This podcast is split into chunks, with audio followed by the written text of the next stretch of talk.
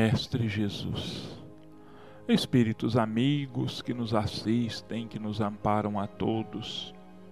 Hoje nós rogamos mais diretamente a Francisco de Assis, esse espírito tão iluminado, que tão de perto seguiu a Jesus, tão perfeitamente reproduziu a vivência evangélica de Jesus em seus dias na terra, que possam que possa também velar por todos nós, encarnados e desencarnados, enfermos e sãos, para que possamos receber energias de paz, de harmonia, de sustentação espiritual.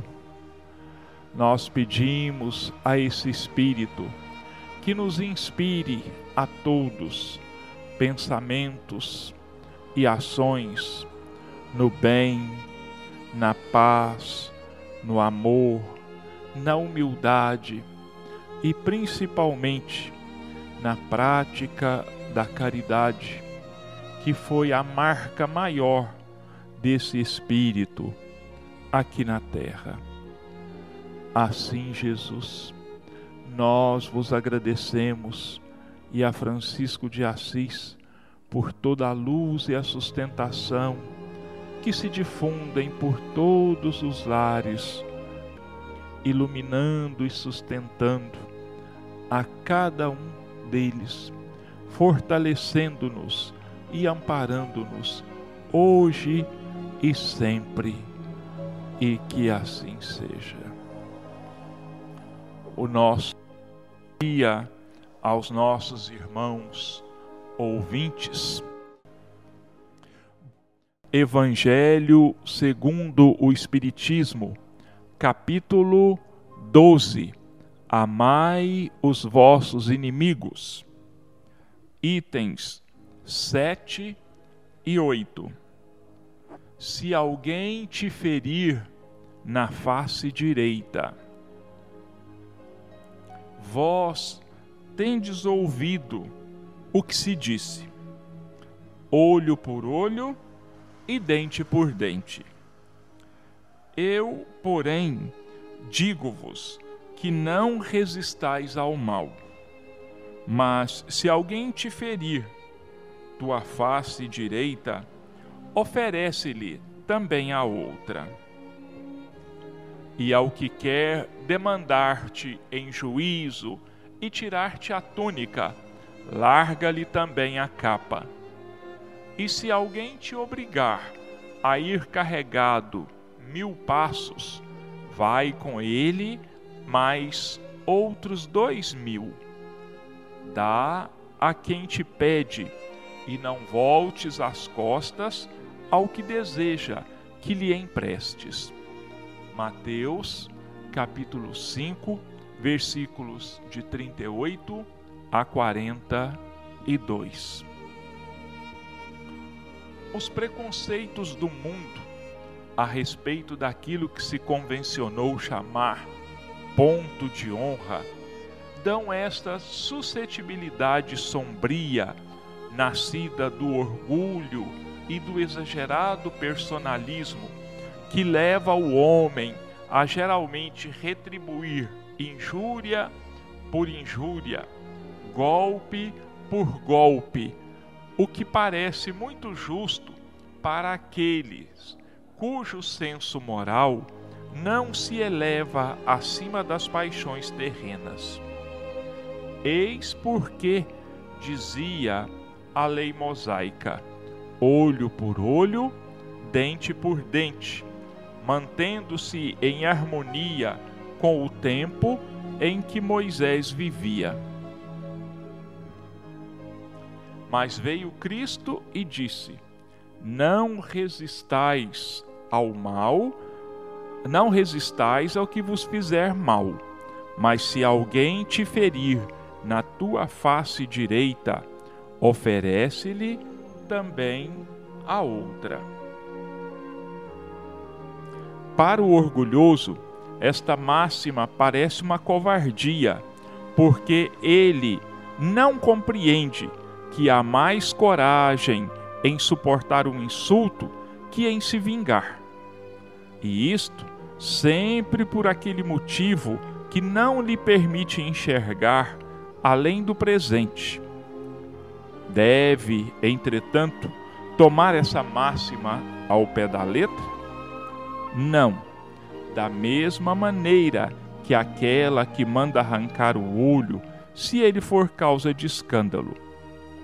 Levada às últimas consequências, ela condenaria toda a repressão, mesmo legal, e deixaria o campo livre aos maus, que nada teriam a temer.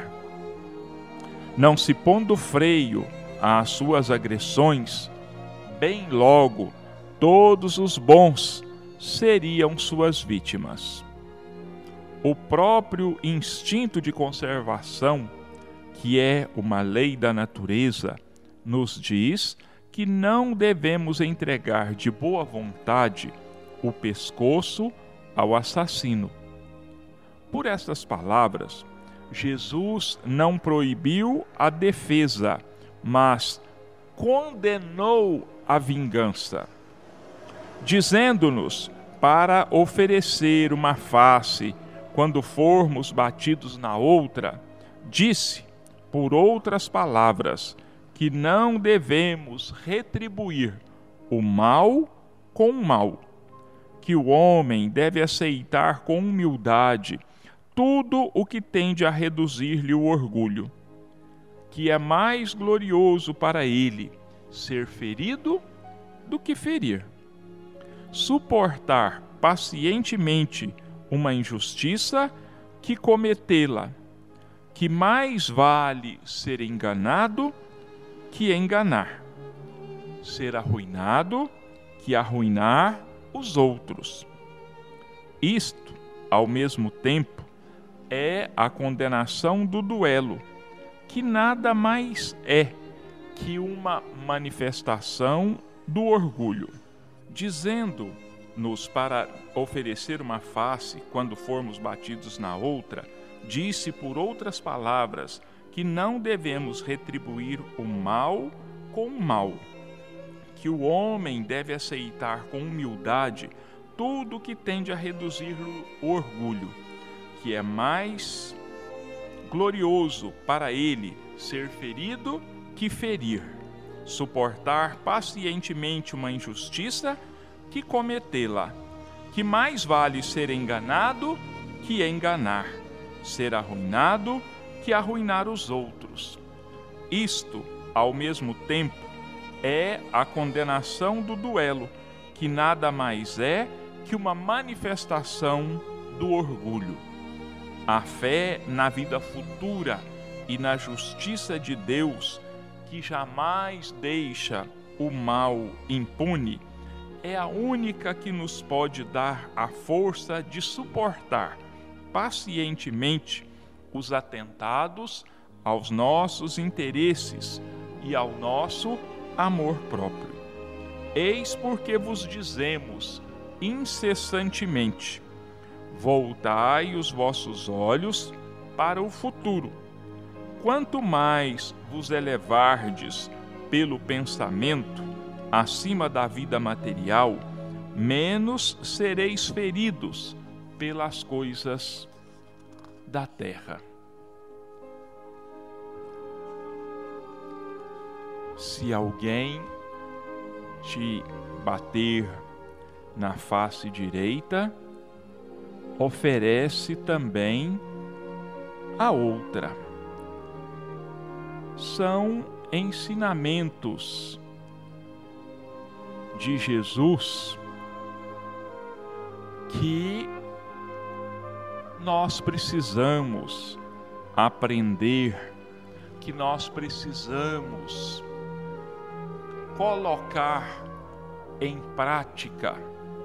É claro que num primeiro momento, não é fácil, porque, como diz o próprio texto, os homens criaram uma coisa a que deram o nome de ponto de honra, quer dizer, alguma coisa que eles não aceitam, uma linha que não pode ser ultrapassada sem que a pessoa tenha o direito de reagir, sem que a pessoa tenha o direito de revidar a ofensa, revidar a agressão. E é justamente isso que Jesus pede para que nós possamos combater em nós. O que é esse ponto de honra?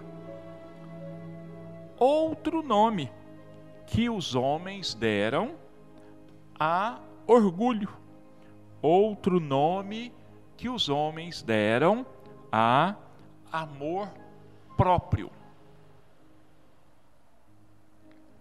Jesus, ele era muito enfático, muito forte, muito firme nas suas falas, nos seus ensinamentos, porque os nossos irmãos sabem, tanto quanto eu, ou ainda melhor que eu mesmo, como eram os sentimentos das pessoas daquela época.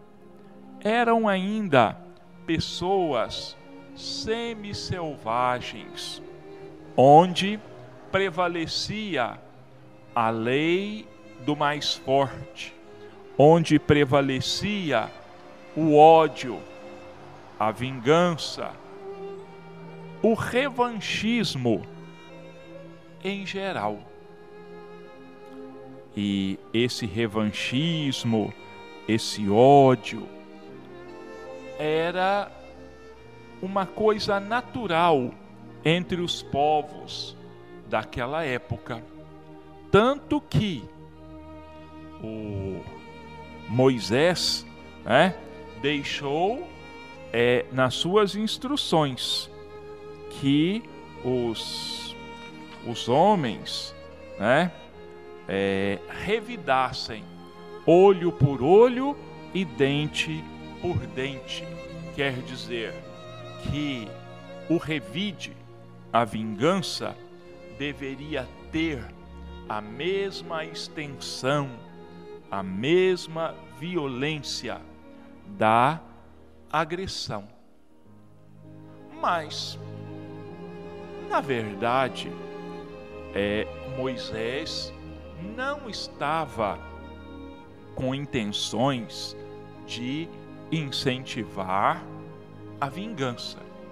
O fundo da sua, das suas palavras não é esse.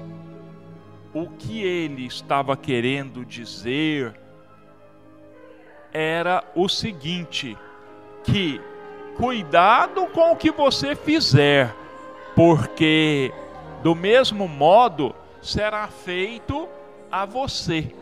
Então ele também, no fundo, no fundo, estava tentando de forma indireta coibir as agressões, porque a pessoa sabia, olha, se eu prejudicar alguém, se eu matar, por exemplo, um animal que pertence ao outro, eu tenho que restituir um animal nas mesmas condições. Se eu agredir alguém, se eu ferir alguém, eu serei ferido na mesma proporção. Então, é isso que o Moisés, no fundo, queria dizer. Mas é claro que as pessoas daquela época, e nós muito possivelmente estávamos lá nesta época, claro que entenderia, entendíamos ou queríamos entender que a vingança estava aberta e era justificada para qualquer agressão, por menor que ela fosse. Aí vem Jesus e diz: Não resistais ao mal que vos queiram fazer. Se alguém vos bater na face direita, oferece também a outra. E as pessoas daquela época, e mesmo as que vivem hoje, é, lendo esta passagem dos evangelhos de Jesus, ouvindo alguma pregação, alguma leitura, é claro que não vão se sentir satisfeitos em oferecer a outra face, porque, como diz o texto, né, existem ainda, existe ainda muita suscetibilidade no mundo. Quer dizer, as pessoas facilmente ficam ressentidas, ficam melindradas, ficam ofendidas com qualquer agressão, por menor que ela seja, e querem revidar. Dizem: se eu não revidar, se eu não me vingar, eu não serei mais considerado homem.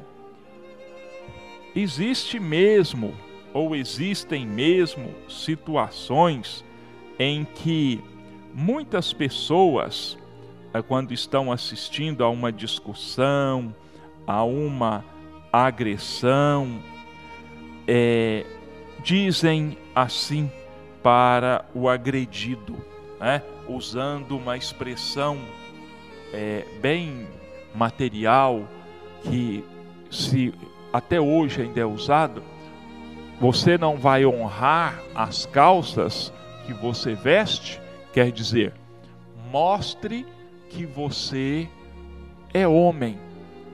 E no entendimento de muitos de nós, nos dias de hoje, ser homem é não levar desaforo para casa. Ser homem é reagir com violência à violência. Ser homem é colocar os outros no lugar deles, é não aceitar qualquer tipo de ofensa. Isso é ser homem.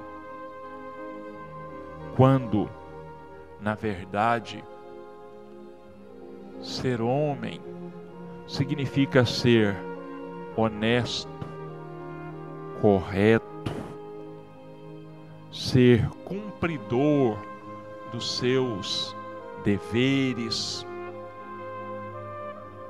e zelar pelo próprio nome e assim por diante.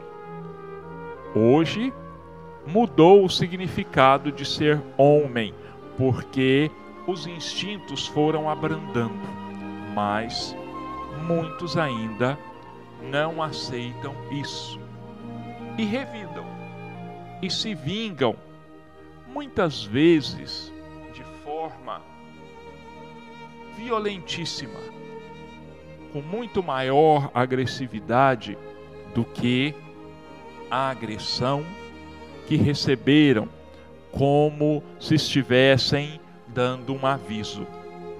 Tome cuidado comigo porque não aceito nenhum tipo de ofensa.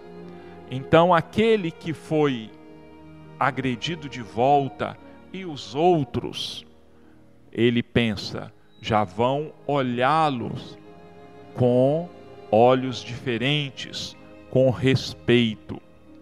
E não é com respeito que ele vai ser olhado, ele vai ser olhado com temor porque é violento, porque é vingativo. Mas aí alguém pode dizer assim, ó, mas então nós não podemos nos defender? O evangelho deixa claro: Jesus não proibiu a defesa. Primeiro, que a defesa da vida é um instinto natural que nós herdamos da nossa vivência como animais. Isso é uma coisa que está dentro de nós e é uma reação que nós não pensamos para tomar uma decisão. Nós simplesmente tomamos aquela decisão de improviso, sem parar para pensar. O que Jesus não quer é que nós nos vinguemos, justamente porque quando nós procuramos nos vingar, é nos momentos em que nós estamos mais magoados, é quando a violência nos cega, vamos dizer assim. Então, nós agredimos com extrema violência. Não que uma pequena agressão seja permitido, não é isso que eu estou querendo dizer. Estou querendo dizer é que justamente por esse instinto animal que nós ainda trazemos, nós ainda não conseguimos controlar as nossas emoções. E nós então extravasamos.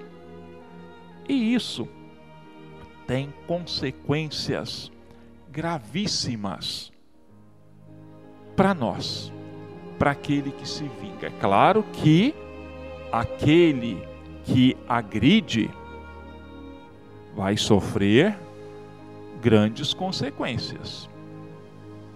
Mas o que se vinga sofre consequências ainda maiores.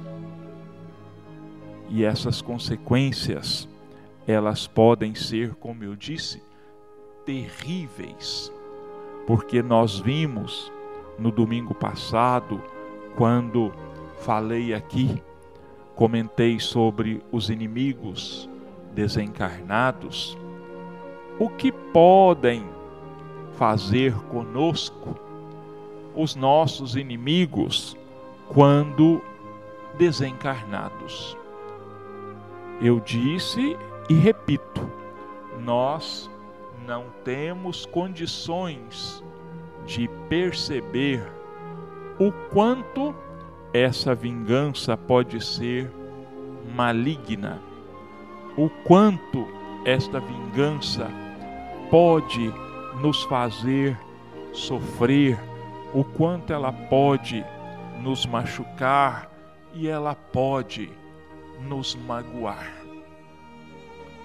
Mas então, onde a justiça? Se quem agrediu não é de lei, Getúlio, você não vive falando aí da lei de ação e reação? Da lei de causa e efeito? Como que fica a lei de ação e reação se aquele que pratica uma ação má vai receber de volta uma ação má, assim como aquele que pratica uma ação positiva vai receber algo de positivo. A lei existe. A lei continua valendo. Quem fez a lei não foram os homens. O autor da lei é Deus. E ele reservou a ele a execução, a aplicação desta lei. Ele é que deve cobrar dos infratores as suas faltas. Ah, mas se for assim, então ele vai morrer e não vai sofrer, não vai receber de volta o que ele fez. Nós não vivemos só uma vez, não é a primeira vez que nós estamos aqui, não será a última.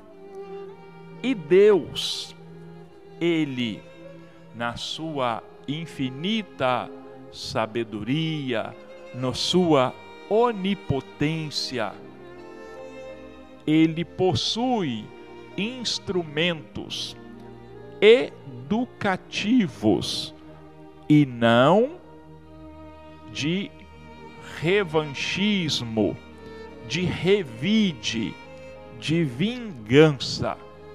Não. Deus educa e nos reeduca. As próprias condições no desenrolar da nossa vida, nesta, na próxima, nas vindouras, os mecanismos da vida vão encontrar os meios de devolver e ensinar e corrigir o agressor, o ofensor. Mas nós parece que fazemos questão de esquecer isso. Nós pensamos que, pela bondade de Deus, nada vai acontecer àquele que nos agrediu, que nos prejudicou. Não, Deus não vai vingar a cada um de nós, não, jamais. Isso não existe. Senão Deus não, ter, não seria todo bondade. Mas nós não podemos nos esquecer de que Deus é todo justiça. A menor falta cometida por qualquer um de nós, mais dia menos dia, nós seremos levados à reparação, nós seremos levados à corrigenda. E o meio, o modo como Deus faça isso, está muito, muito além da nossa pequena compreensão, do nosso pequeno entendimento. E nós não devemos nos esquecer jamais que a menor falta cometida contra alguém em particular, contra a sociedade, contra a própria divindade, vai ficar marcado na consciência do agressor vai ficar marcada no íntimo daquela pessoa. E por mais tempo que possa passar, uma pequena situação, um pequeno acontecimento vai fazer aflorar na memória daquela pessoa aquele passo em falso que ela tenha dado. E a partir desse momento, a sua consciência vai lhe cobrar a cada dia de maneira mais forte, mais terrível, mais dolorosa possível. Até que então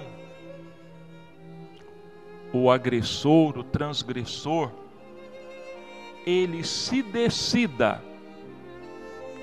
em fazer alguma coisa para corrigir aquela antiga falta. E na grande maioria das vezes, essa falta vai ser corrigida quando ele receber em si mesmo algo equivalente ao que ele praticou. Algo que vai lhe doer tanto quanto doeu no outro. Isso nós podemos ter certeza. Eu torno a dizer: a menor das faltas cometidas por uma pessoa fica como que, vamos dizer assim, anotada no caderninho do débito e do crédito. Aquilo que nós temos a pagar e aquilo que nós temos a receber. Ninguém se iluda. Ninguém pode enganar a justiça divina. E sabem por quê, meus irmãos, que ninguém engana a justiça divina? Porque as leis de Deus estão gravadas na nossa consciência espiritual. Nós temos estas leis arquivadas na nossa memória espiritual. E a falta que nós venhamos a cometer vai acionar a chave, vamos dizer assim, daquele pequeno ponto da nossa memória onde está gravada aquela lei. Então é impossível, impossível burlar, impossível enganar a justiça divina. Porque nós a trazemos, torno a dizer, gravadas em nós mesmos. E olha, a vingança, ela simplesmente aumenta o ódio. Ela simplesmente vai fazendo com que as coisas se transformem assim, como numa bola de neve as, vão crescendo as agressões, os ódios, as malquerências e assim por diante. Se alguém não parar, se alguém não acordar e cessar do seu lado esse círculo vicioso de um agride, o outro se vinga, Aí vem a réplica, vem a tréplica e assim por diante. Alguém vai ter que acordar e se modificar. Feliz daquele que acordar primeiro. Ah, mas aí, eh, fica fazendo papel de bobo se ele não se vingar aos olhos dos homens que pensam de forma incorreta? Talvez sim. Aos olhos do mundo? Sim. Mas quanto tempo ele vai ficar nesse mundo? Ele vai ficar aqui para sempre? Não, absolutamente. Nós vamos todos voltar para o mundo espiritual.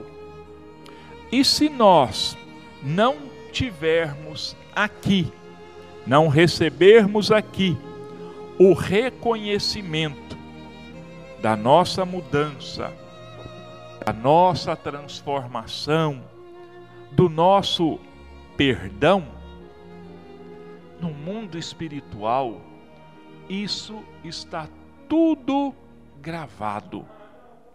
E são pontos positivos que são contados a nosso favor. Não tenhamos a menor dúvida.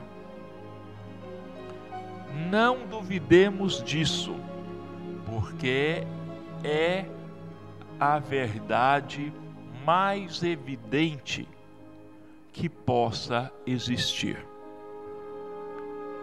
Todos os acontecimentos da nossa vida são gravados na nossa memória espiritual e existe uma memória universal.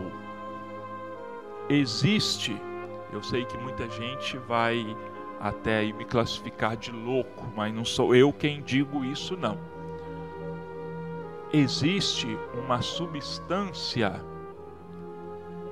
no universo que grava todas as ocorrências das nossas e das vidas de todos os seres humanos e dos seres vivos. Tudo as menores ações, os menores pensamentos permanecem gravados. E só os nossos atos de corrigenda, de refazer esses erros, são capazes de apagar esses registros que existem no ambiente. Querem um exemplo? Se na nossa casa ou em qualquer lugar, vamos uma prisão, qualquer lugar onde tenha vivido alguém por determinado tempo e que tenha ali qualquer coisa sido feita, vamos supor um crime que tenha sido cometido. Uma pessoa, um médium, chama-se médium de psicometria, ele pode encostando na parede desta prisão, desta casa, ele é capaz de ler os registros que existem ali em forma de imagens e de sons, os mais nítidos e audíveis que possam existir. Pegando uma arma com a qual tenha sido cometido um crime, ele pode muito naturalmente. Eu não estou dizendo que todas as pessoas têm essa capacidade. Aliás, esse tipo de médium é raríssimo. Mas eles são capazes de descrever nos mínimos detalhes os diálogos, os atos, o ambiente, as roupas, a fisionomia das pessoas envolvidas naquele ato. É um cinema da mais alta perfeição, como ainda não existe na terra. Então, por isso eu volto a dizer: não pensemos jamais que enganamos a justiça divina. Não vamos pensar que, se nós não tomarmos a vingança nas nossas mãos, que isso vai passar em branco, que a justiça não vai se fazer, porque ela vai se fazer sim.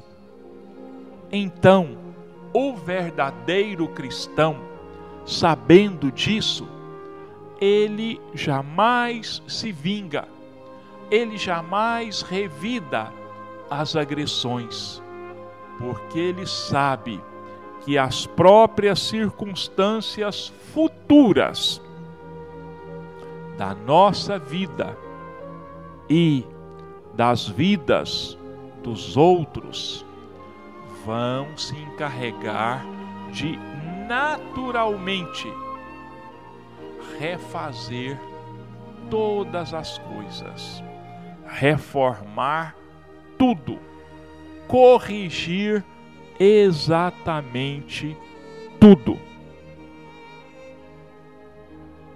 Jesus não disse, quando é, disse que é, as almas seriam jogadas nas trevas exteriores e que dali não sairia antes que pagasse até o último J e até o último tio?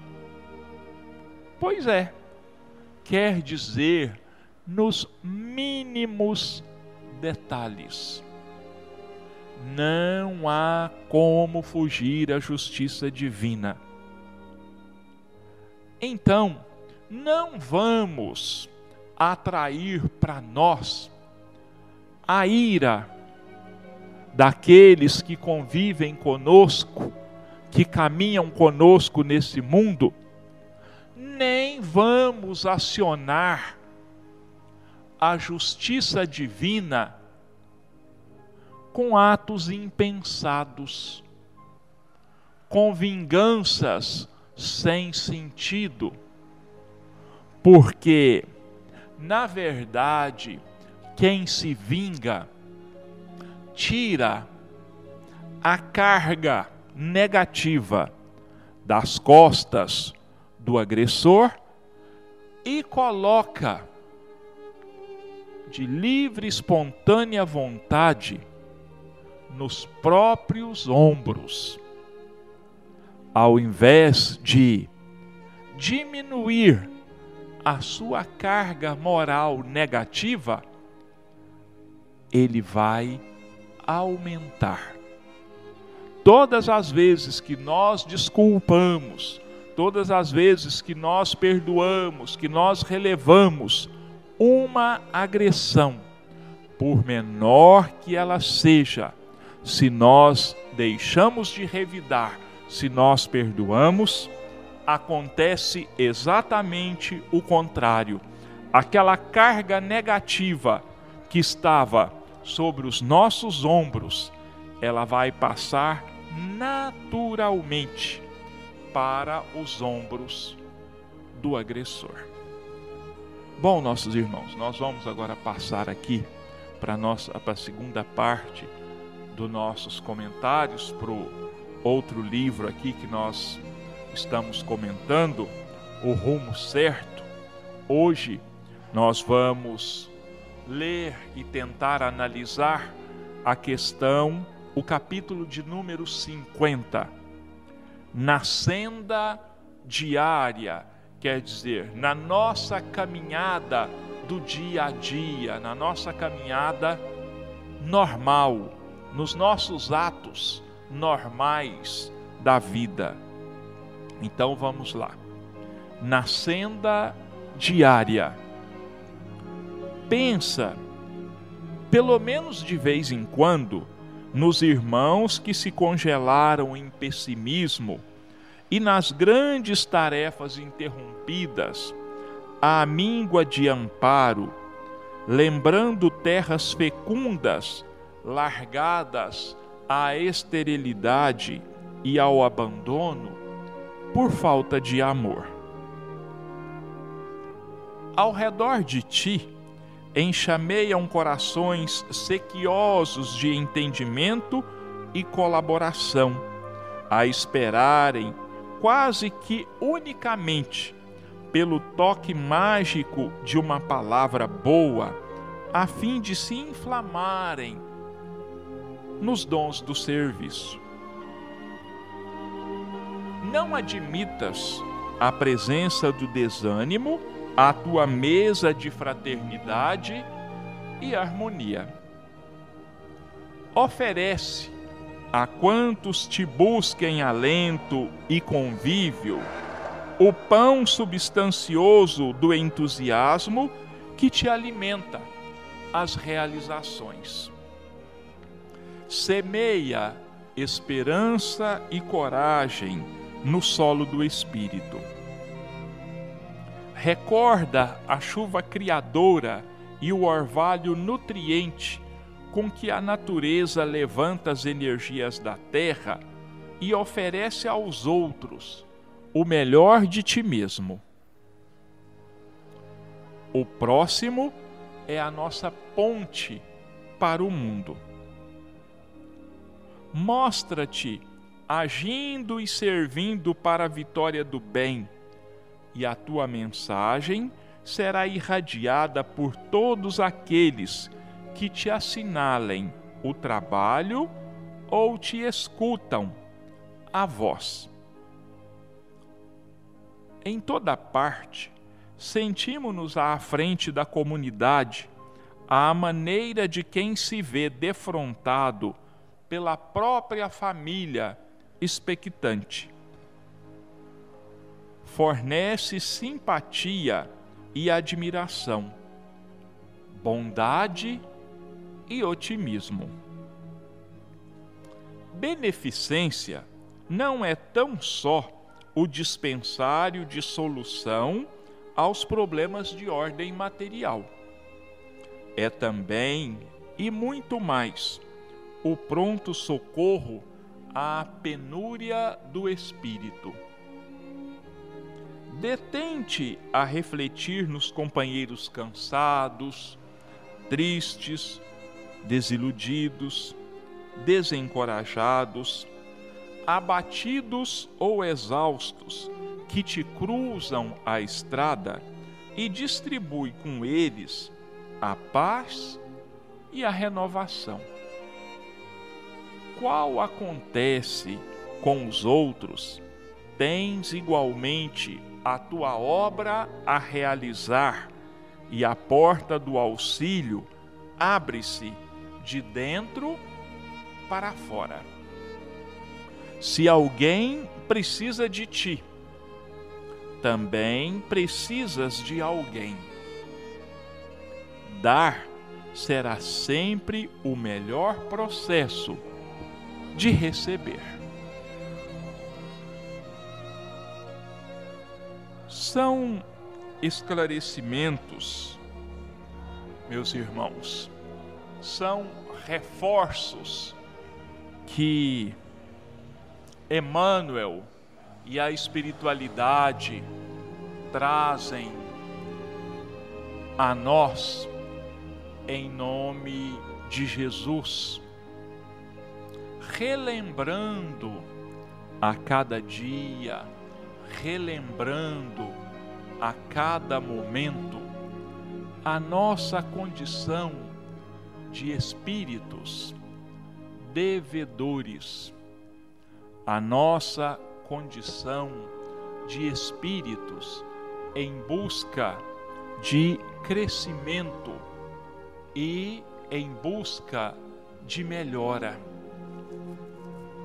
E nunca, em nenhum momento, em nenhuma situação, nós podemos nos esquecer de que nós somos uns, ou pelo menos deveríamos ser, uns pelos outros, auxiliando-nos mutuamente, levando o socorro, o amparo uns aos outros.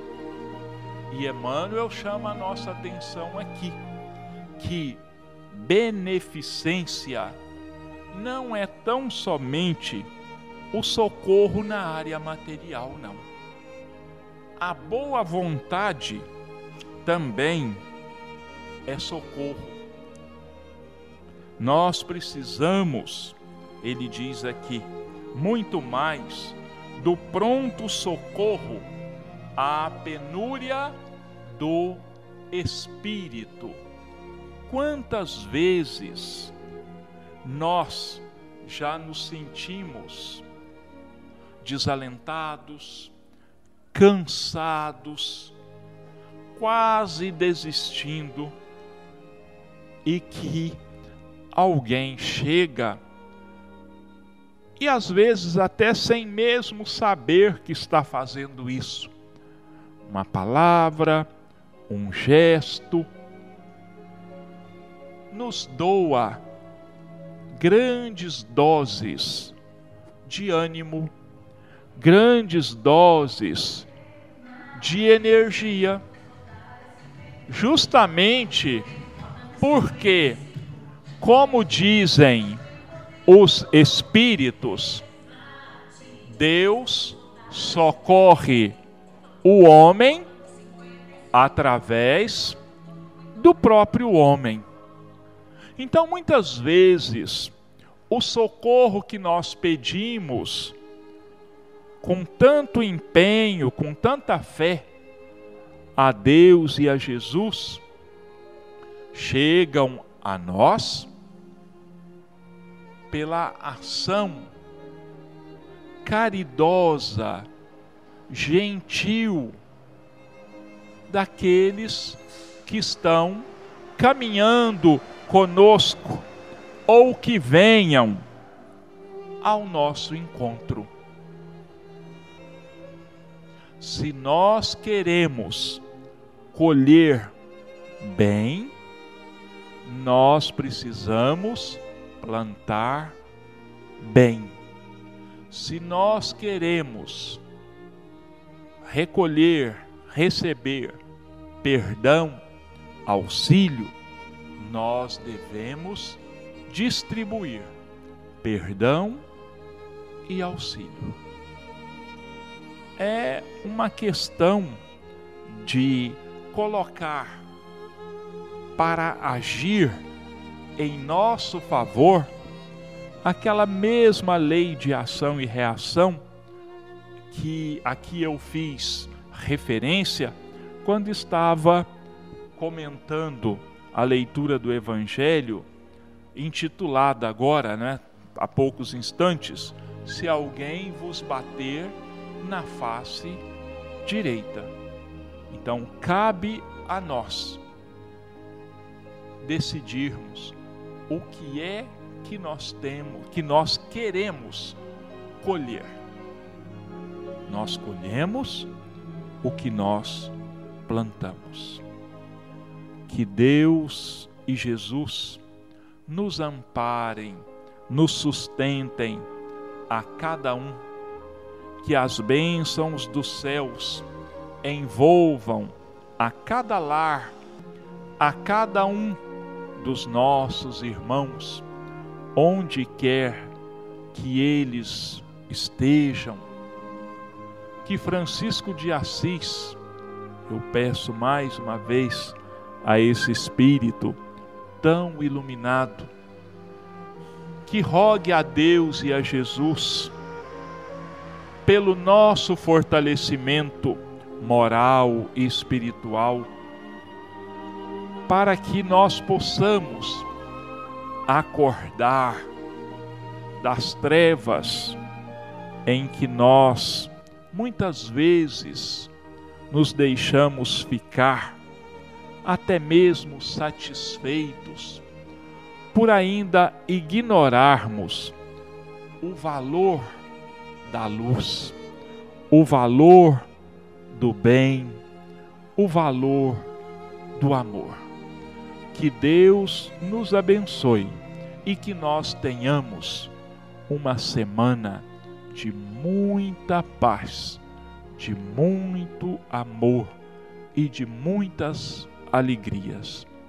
E que assim seja.